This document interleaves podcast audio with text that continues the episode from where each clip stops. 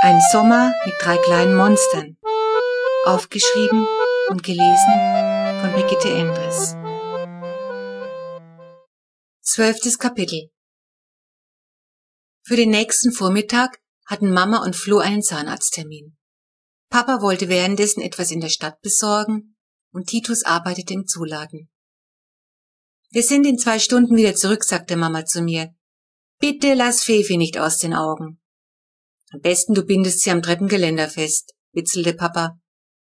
Immer ich, maulte ich, wodurch nachher Raumschiff Enterprise kommt. Dann soll sie in Gottes Namen mitgucken. Hauptsache, sie ist beschäftigt, seufzte Mama, obwohl sie eigentlich strikt dagegen ist, das kleine Kinder fernsehen. Kurz darauf fiel die Haustür ins Schloss. Fefi saß auf dem Holzstoß im Waschbärparadies und sah fasziniert den beiden Bärchen zu, die freundschaftlich miteinander balgten. Kommst du mit rein Fernsehen? rief ich ihr zu. Fefe nickte, machte aber keinerlei Anstalt, sich von ihrem Platz wegzubewegen. Mist, dachte ich, sie will nicht. Also versuchte ich es anders. Ich mopste aus Mamas heimlichem Süßigkeitsvorrat eine Tüte Gummibärchen. Mama will nämlich nicht, dass wir so viel naschen. Deshalb versteckt sie das Süßzeug immer ganz oben im Schrank in der großen Suppenschüssel, die sie von Tante Martha geerbt hat. Naja, sie weiß ja nicht, dass es ein offenes Geheimnis für uns ist. Titus ist so groß, dass er einfach reingreifen kann. Und ich komme gut mit dem Stuhl ran. Nur Flo braucht Hefe, aber sie macht sich sowieso nicht so viel aus süß. Als ich wieder in den Garten kam, saß Fefe immer noch auf dem Holzstapel. Gummibärchen, lockte ich und wedelte mit der Tüte. Fefi nickte. Dann komm, rief ich. Fefi nickte und blieb sitzen.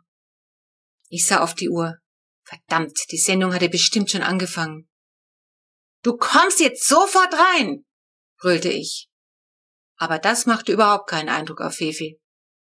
Wütend marschierte ich zum Schuppen hinter und versuchte Fefi mit Gewalt durchs Fenster vom Holzstoß zu zerren. Ohne auch nur einen Piep von sich zu geben, klammerte sich Fefi am Fensterrahmen fest und glotzte mich an. Dann schlug sie mir urplötzlich ihre Hauer in die Hand. Erschrocken ließ ich los und trieb meine rechte. Fefis Zahnreihe zeichnete sich deutlich auf meinem Handrücken ab. Du bockbeiniges Monster, schrie ich sie an. Dann bleib doch, wo du bist, aber weh, du rührst dich vom Fleck. Fefi nickte und begab sich ungerührt in ihre alte Position. Ich lief ins Haus zurück, schaltete den Fernseher an und ließ mich missmutig auf die Couch fallen. Dabei setzte ich mich fast auf Whiskers, die beleidigt auf den Boden sprang und mit hoch aufgestelltem Schwanz aus dem Wohnzimmer stolzierte. Die ersten fünf Minuten hatte ich wegen Fefi diesen bissigen Balk tatsächlich verpasst. Aber weil Raumschiff Enterprise meine Lieblingsserie ist, kenne ich sowieso alle Folgen und so kam ich noch gut mit. In der ersten Werbepause lief ich zur Terrassentür.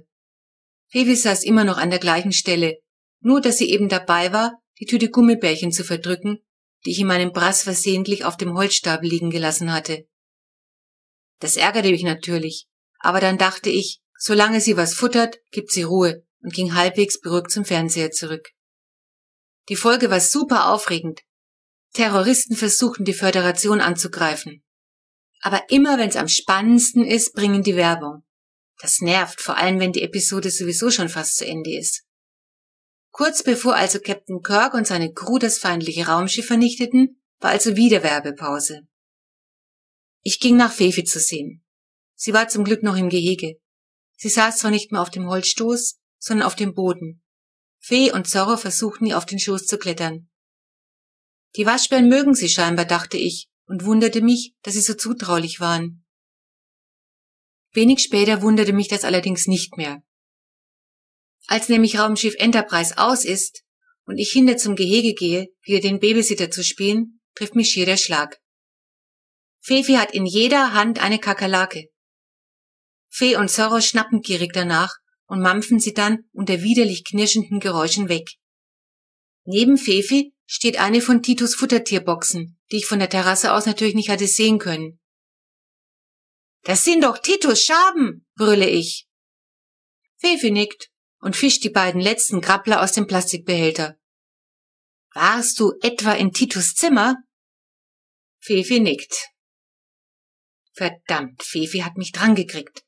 Sie musste, während ich Enterprise geguckt hatte, im Keller gewesen sein. Na, das würde Riesenstunk geben. Und so war es dann auch. Und wer kriegte alles ab? Ich natürlich. Mama und Papa gingen auf mich los, weil ich angeblich nicht aufgepasst hatte. Und Titus war stinksauer, weil alle Schaben weg waren und Fefi ohne Erlaubnis in seinem Zimmer gewesen war und sich an seinem Eigentum vergriffen hatte. Flo klärte uns dann am Abend auf, warum Fefi die Schaben verfüttert hatte. Manno, Fefi hat's doch nur gut gemeint, sagte sie.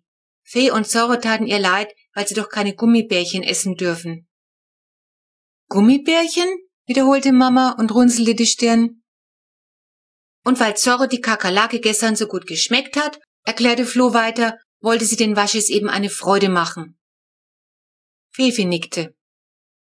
Naja, ist ja schön, dass sie den beiden keine Gummibärchen gegeben hat. Sie hätten davon sicher Bauchweh bekommen, meinte Papa, um einzulenken.